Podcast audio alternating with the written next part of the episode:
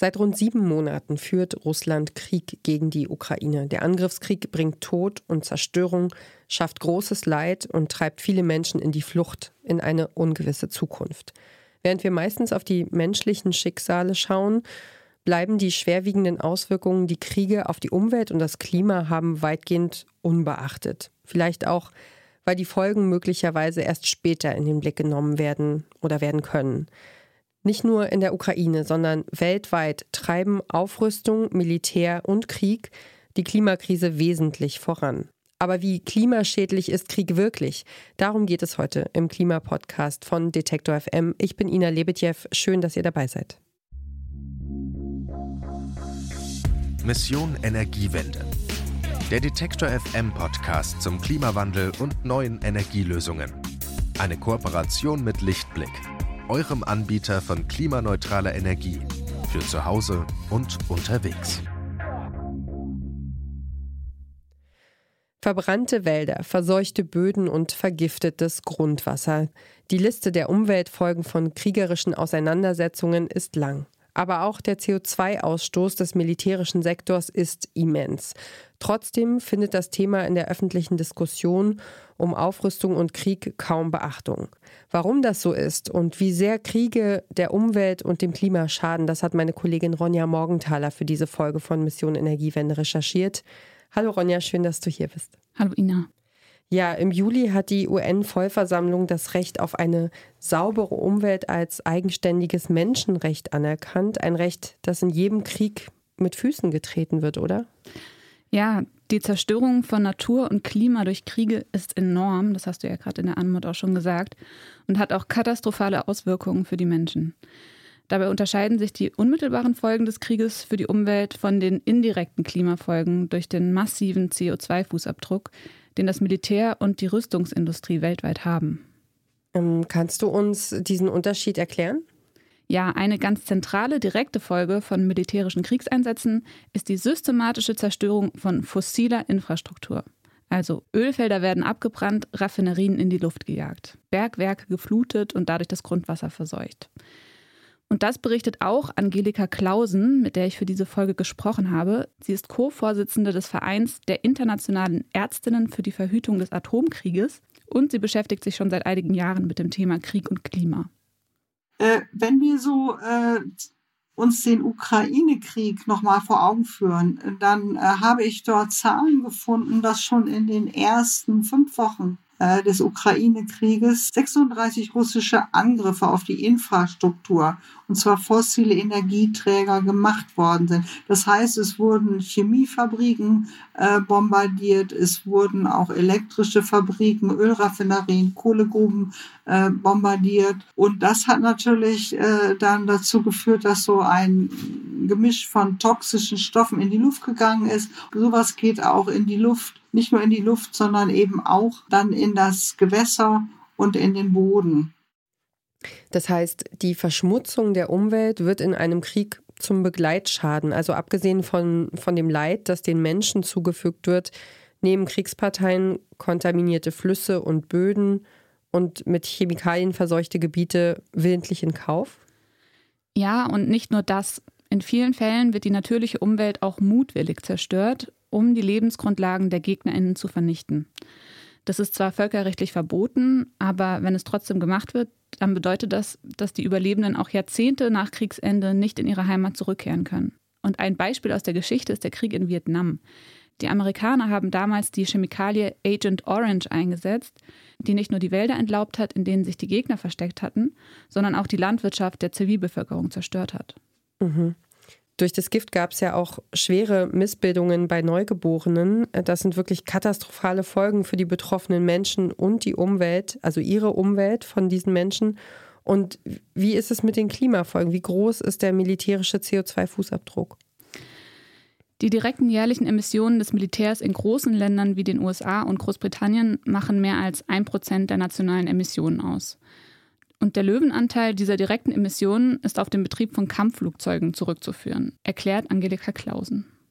Eine Stunde Eurofighter in der Luft verbraucht genauso viel CO2-Äquivalent wie ein Bundesbürger in einem ganzen Jahr, nämlich 11,2 Tonnen. Und wenn man sich das so vor Augen führt, also eine Stunde da in der Luft gegen ein Jahr von einer Person, was da schon viel zu viel ist, was wir verbrauchen, also ein Bundesbürger oder Bürgerin, äh, denn wir dürfen eigentlich nur so zwei bis drei äh, Tonnen ungefähr verbrauchen. Und das ist wirklich schrecklich. Das US-Militär zum Beispiel ist einer der größten Umweltverschmutzer der Welt. Seit 2001 hat es 1,2 Milliarden Tonnen Treibhausgase ausgestoßen und das entspricht den jährlichen Emissionen von 257 Millionen Autos auf der Straße. Das US-Verteidigungsministerium ist außerdem einer der weltweit größten Konsumenten von Öl. Ja, das sind Zahlen, die kann man sich im Grunde überhaupt nicht richtig vorstellen. Ne? Und wenn dann aufgrund von kriegerischen Handlungen zusätzlich zu Waldbränden äh, in der Welt noch mehr Wälder in Flammen stehen unsere natürlichen Kohlenstoffspeicher, die Wälder, dann wird doch auch wiederum CO2 frei, oder? Genau. Das Abbrennen von Wäldern oder eben Ölfeldern kann Hunderte von Millionen Tonnen CO2 ausstoßen. Und damit tragen Schäden an der Umwelt extrem dazu bei, dass sich die Atmosphäre erhitzt. Und auch wenn Großstädte niedergebrannt werden, verursacht das Unmengen an Treibhausgasen. Ebenso, wenn Städte und Infrastrukturen wieder aufgebaut werden müssen. Dazu Angelika Klausen. Einmal äh, muss man sich überlegen, äh, dass in, dem, äh, in den Zahlen ja äh, gar nicht drin ist, wie viel Rohstoffverbrauch und CO2-Verbrauch auch für die Herstellung der Rüstungsgüter äh, benutzt worden ist. Darüber gibt's gar keine Statistik. Dann äh, müssen wir uns vergegenwärtigen, in jedem Krieg wird unheimlich viel äh, Material, also nicht nur, es werden nicht nur Menschenleben zerstört, nicht nur viele unzählige Verwundete und Tote, sondern es wird ja auch Material zerstört, was wieder aufgebaut werden muss. Auch dafür werden wieder äh, Ressourcen gebraucht. Äh, und das ist, äh, es ist eine riesig große Zahl. Darüber spricht kein Mensch, darüber denkt meistens, die meisten Regierungen denken auch nicht darüber nach. Und gerade jetzt, also wo so viel über Krieg gedacht und gesprochen wird und wo der Ruf nach Aufrüstung so stark ist durch das 100 Milliarden Paket, äh, kommt das gar nicht zur Sprache und auch nicht ins Bewusstsein. Im Ukraine-Krieg macht ja vor allem das Atomkraftwerk in Saporischia Schlagzeilen. Wie hoch ist da die Gefahr einer atomaren Katastrophe? Also ein Atomkraftwerk kann in diesem Konflikt schnell zum extremen Risiko für ganz Europa werden. Und das haben wir in Saporischia ja gesehen. Das AKW war zwei Wochen lang von der externen Stromversorgung abgeschnitten und war komplett auf seine interne Versorgung angewiesen. Jetzt ist es wieder an das ukrainische Stromnetz angeschlossen und um einen Atomunfall zu vermeiden, wurde zuvor der letzte der sechs Reaktoren heruntergefahren. Das AKW muss allerdings auch im abgeschalteten Zustand weiter gekühlt werden und deswegen ist die Situation vor Ort auch so gefährlich. Wir sind bisher knapp am Supergal vorbeigeschlittert beide Kriegsparteien äh, sind ja verantwortlich. Also die russische Seite hat das AKW äh, Saporizhia besetzt. Äh, dort laufen russische Soldaten rum. Ukrainische Mannschaften sind nach wie vor, äh, die betreiben das AKW äh, und es, äh, es wird äh, bombardiert.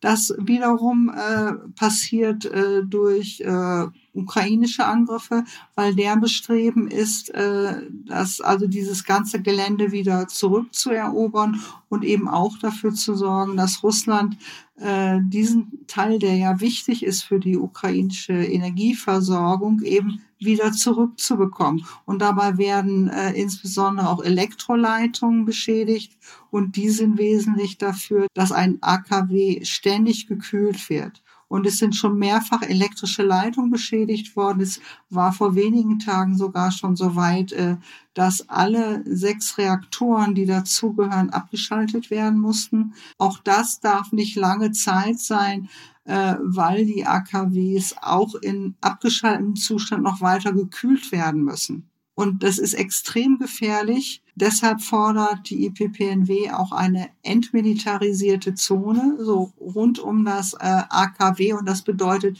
weder das äh, russische noch das ukrainische Militär äh, darf dort die Hoheit haben, sondern das gehört unter UN-Hoheit mit Unterstützung der IAEO-Inspektoren. Eine kurze Unterbrechung für unseren Werbepartner. Euer Laptop läuft mit 100% Ökostrom, eure Heizung mit klimaneutraler Wärme, in der Garage lädt euer Auto und auf dem Dach erzeugt ihr euren eigenen Solarstrom. Klingt nach Zukunftsmusik, ist aber jetzt schon leicht zu haben. Bei Lichtblick bekommt ihr alles, was ihr für einen klimaneutralen Lebensstil braucht. Jetzt einfach wechseln zu Deutschlands größtem Ökostromanbieter.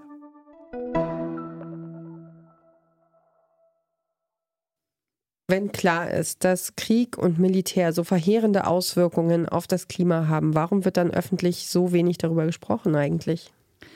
Das liegt daran, dass die Datenlage tatsächlich sehr dünn ist. Im Pariser Klimaabkommen ist nämlich nur vermerkt, dass die Angaben über Treibhausgasemissionen des Militärs für jedes Land freiwillig sind.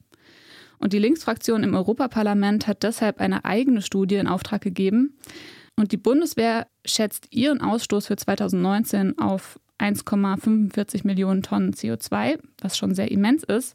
Die Studie bezieht allerdings auch den Ausstoß der Rüstungsindustrie mit ein und kommt für Deutschland insgesamt auf das Dreifache. Okay, das heißt, um das Problem zu lösen, brauchen wir erstmal belastbare Zahlen, ja? Genau. Der Think Tank Perspectives Climate Group hat eine Studie zum Thema herausgebracht Darin wird gefordert, dass Regeln entwickelt werden für die Berichterstattung über militärische und konfliktbedingte Emissionen, und zwar im Rahmen des Pariser Abkommens.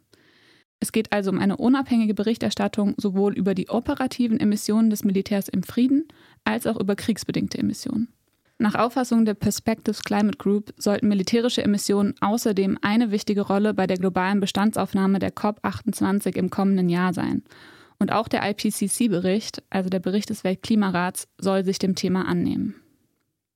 Und äh, hast du eine Info dazu, mit welchem Ziel das passieren soll? Na, zumindest mit dem Ziel, dass Aggressoren für kriegs- und besatzungsbedingte Emissionen haftbar gemacht werden können. Im Rahmen von eben Friedensvereinbarungen oder zumindest im Rahmen der UNO. Und was hilft darüber hinaus zu verhindern, dass sich die Erde durch Kriege noch weiter erhitzt? Das ist ziemlich simpel und zugleich der schwierigste Punkt. Eine friedlichere Welt ist auch eine klimagerechtere Welt und um das Klima zu retten, muss weltweit abgerüstet werden.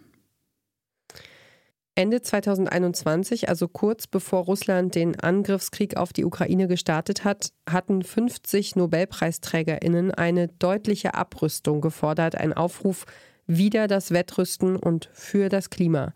Sie argumentierten, dass so mehr Geld für die Lösung von Problemen der Menschheit da wäre, wenn die Staaten der Welt weniger Geld in Waffen stecken würden. Unter dem Papier stand, lassen Sie uns kooperieren, statt uns zu bekämpfen. Nicht nur Menschen werden in Kriegen zu Opfern, auch Natur und Umwelt leiden ganz erheblich unter Krieg und Aufrüstung. Das war das Thema der heutigen Folge. Dir ganz vielen Dank für deine Recherche, Ronja. Gerne. Und in der nächsten Folge von Mission Energiewende beschäftigen wir uns mit der Frage, ob uns nachhaltiger Konsum voranbringen kann. Wenn ihr in Zukunft keine Folge mehr verpassen wollt, dann abonniert diesen Podcast einfach und wenn euch gefällt, was wir hier machen, dann redet drüber. Teilt Mission Energiewende mit der Familie, mit Freundinnen, mit Kolleginnen oder lasst uns einfach eine gute Bewertung da, auf welcher Plattform ihr auch immer unterwegs seid. Das freut uns und es hilft uns sehr. Also vielen Dank dafür dann bis zum nächsten Mal. Mein Name ist Ina Lebedjew. Macht's gut. Mission Energiewende. Der Detektor FM Podcast zum Klimawandel und neuen Energielösungen. Eine Kooperation mit Lichtblick, eurem Anbieter von klimaneutraler Energie für zu Hause und unterwegs.